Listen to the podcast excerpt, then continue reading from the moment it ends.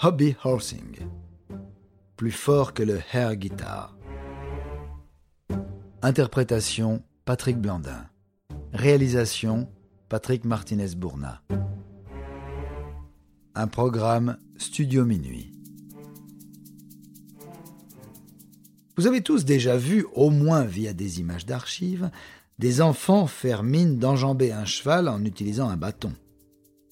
Ce dont on parle ici est d'un tout autre niveau.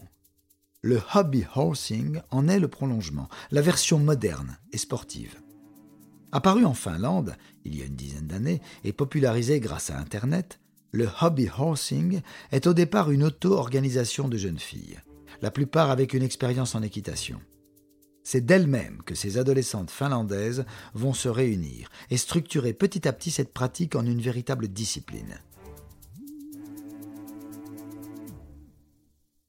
Grâce à la détermination de ces jeunes filles, on peut aujourd'hui parler d'une culture du hobby horsing mettant l'accent sur l'imagination, l'innovation et l'autonomie. Ainsi, la pratique s'est développée dans d'autres pays d'Europe du Nord, ainsi qu'au Royaume-Uni et aux États-Unis, en partie grâce aux réseaux sociaux, mais également grâce au documentaire finlandais Hobby Horse Revolution, sélectionné aux Oscars. Il existe un championnat de Finlande et même dorénavant un championnat du monde où les cavalières se mettent en scène et s'affrontent dans des compétitions de dressage et de saut d'obstacles par exemple. Les participantes auront préalablement confectionné une tête de cheval au bout de leur manche.